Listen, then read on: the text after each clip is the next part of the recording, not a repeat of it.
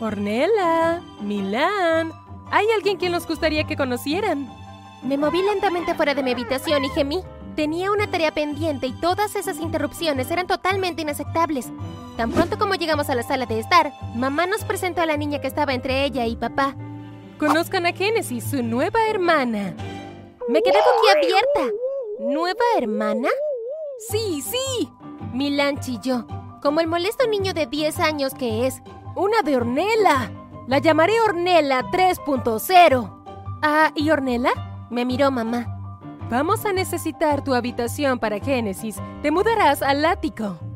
Hola, mi nombre es Ornella. Si estás viendo este video, significa que eres una persona increíble. No olvides dar me gusta y suscribirte a nuestro canal. Aplasta esa campana de notificación para que te lleguen notificaciones cuando se carguen más historias locas como la mía. Mientras miraba por la ventana del ático y veía a mi familia subir al auto, con Génesis como la hermana del demonio, Milán demasiado molesto y mis padres actuando como si yo no existiera, a menos que quisieran que les trajera algo.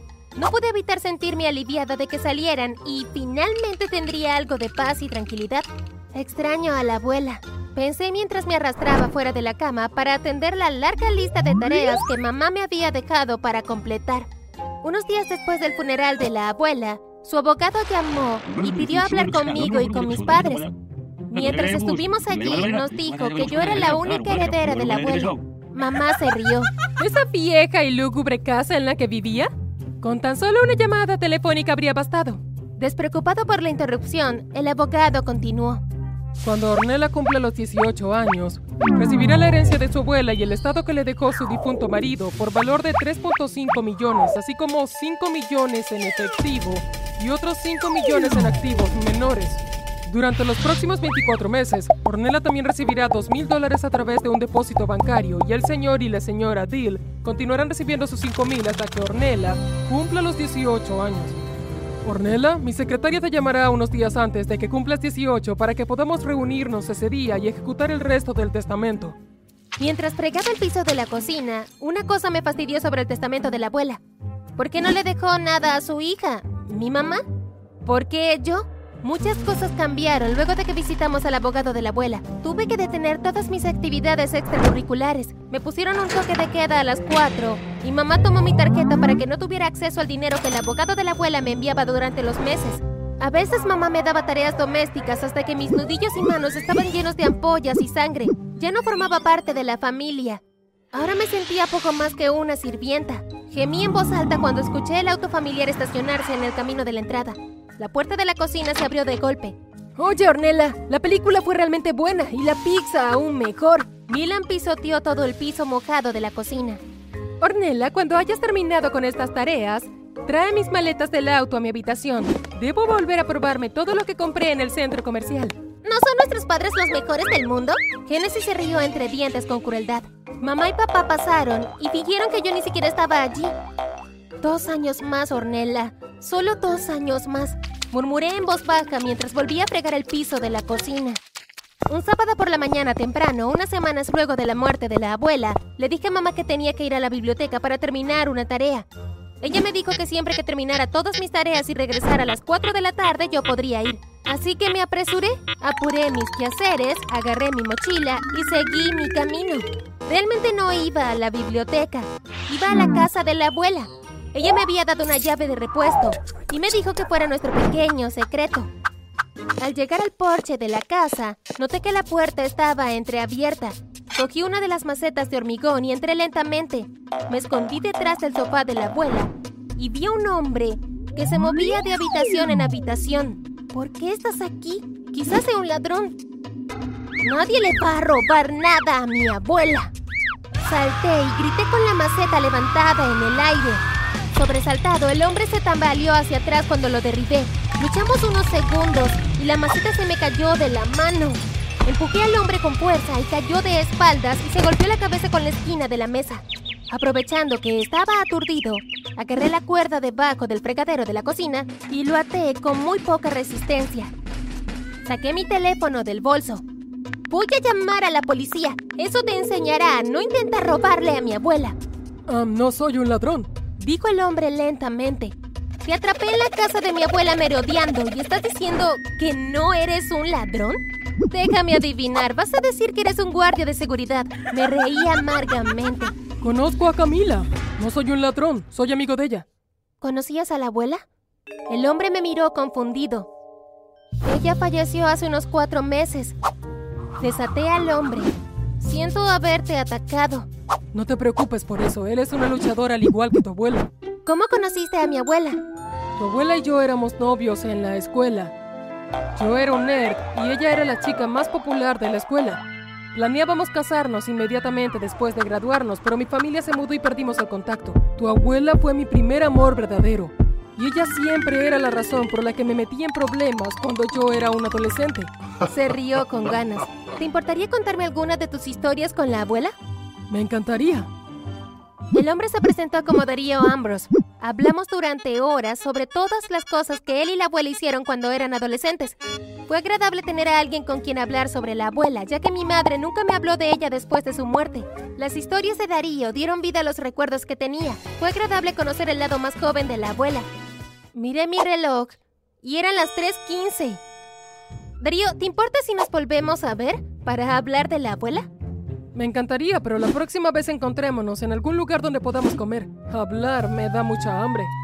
Se rió Darío mientras se frotaba el estómago en broma.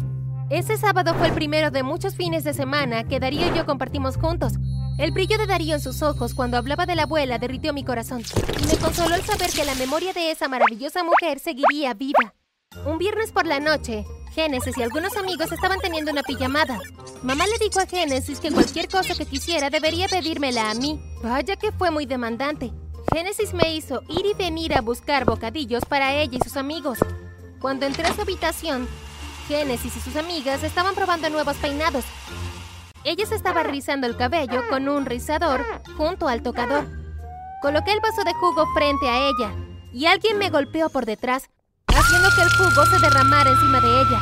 En su rabia, Génesis no solo me gritó, sino que presionó el rizador caliente en mi muñeca. Sus amigas se rieron y yo lloré mientras apartaba mi mano. Corrí al baño y abrí el grifo mientras dejaba que el agua me enfriara la muñeca. Cuando les mostré a mis padres lo que Génesis me hizo, mamá dijo que probablemente me lo merecía. Al día siguiente, no les dije a mis padres cuando salí de casa. Llevaba una camiseta manga larga a pesar de que hacía mucho calor. Entré en una pizzería. Ojeaba el menú cuando llegó Darío. Oye, ¿cómo está mi chica favorita de 16 años? Ordenamos nuestra comida y charlamos un poco. ¿Hay algo malo? Por lo general eres bastante para la china. Estoy bien, hoy tengo muchas cosas en la cabeza. Darío asintió, pero siguió mirándome con sospecha. Luego de comer me ofrecí a recoger la caja de pizza y las tazas de la mesa. Una de las tazas todavía tenía un poco de jugo y cayó sobre la manga de mi camisa. Sin pensarlo, me subí la manga dejando al descubierto mi fea cicatriz. Ornella, ¿quién le hizo eso a tu muñeca? No, no, no, no, no, deja eso allí. Dime qué está pasando. A regañadientes le conté lo que hizo Génesis la noche anterior y antes de darme cuenta le estaba contando a Darío todo lo que estaba pasando en mi casa. Cuando terminé, mi cara estaba manchada de lágrimas y mi visión estaba bastante borrosa. Darío llamó a una de las camareras, una mujer de mediana edad, y le preguntó si podía llevarme al baño y ayudarme a lavarme. Cuando volví a la mesa, la mesa estaba despejada y Darío estaba hablando por teléfono. Me senté y esperé pacientemente hasta que volvió. Estaba hablando por teléfono con alguien que está más dispuesto a ayudarte. Ella está a la vuelta de la esquina. Debería estar aquí en unos 15 minutos. ¿Qué tal si compramos un helado mientras esperamos? Asentí. Darío se levantó y compró el helado. Mantuvo la conversación liviana, sin esperar que realmente yo respondiera más que con un sí o un no. Hola, veo que te estás llenando de postres antes de cenar de vuelta. Dijo una voz femenina. Darío se rió entre dientes y se puso de pie, se hizo a un lado y permitió que la mujer entrara a acomodarse. Ornella, esta es mi esposa, Sandra Ambrose. Ella extendió su mano y la estreché. Darío me acaba de hablar de tu dilema. ¿Te importaría contármelo tú misma? Su voz era suave y cariñosa. Sandra Ambrose era la jefa de la División de Servicios Sociales en nuestro condado. Luego de escuchar mi historia, me preguntó si quería quedarme con mi familia o si quería mudarme. Le dije que quería mudarme, pero que yo no tenía a dónde ir.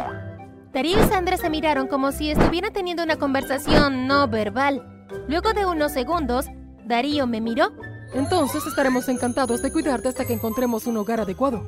Darío y yo hablábamos mientras Sandra hacía algunas llamadas. Cuando terminó, me miró. Vamos a buscar tus cosas. Para cuando Darío y Sandra y yo llegamos a la casa de mis padres, había un auto de la policía afuera. Sandra habló con los oficiales y todos caminamos hacia la puerta principal. Sandra llamó a la puerta y mamá abrió.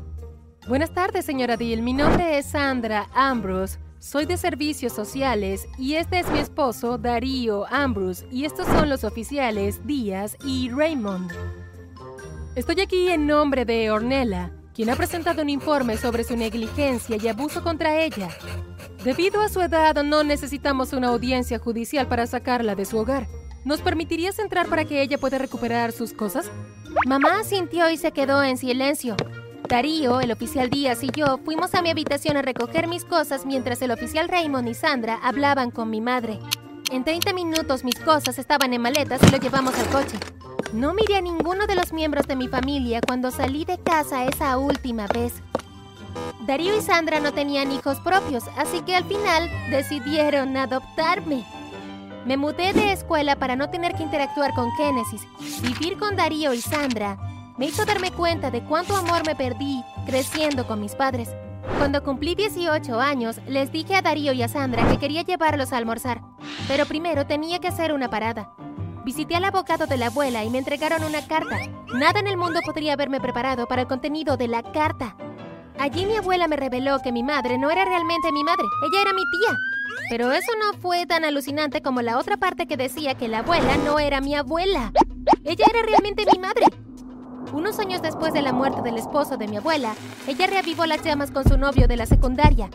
Luego de unos tres meses, lo llamaron de nuevo al ejército y él se tuvo que ir.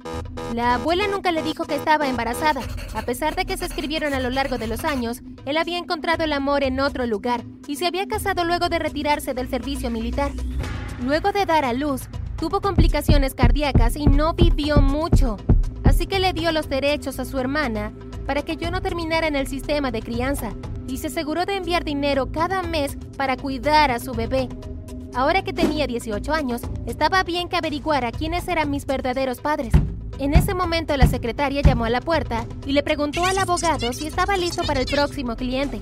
El abogado asintió y se puso de pie para dar la bienvenida al cliente de la oficina. Buen día, señor Ambrose. Gracias por acompañarnos hoy. El abogado y Darío estrecharon sus manos. ¿Qué estás haciendo aquí?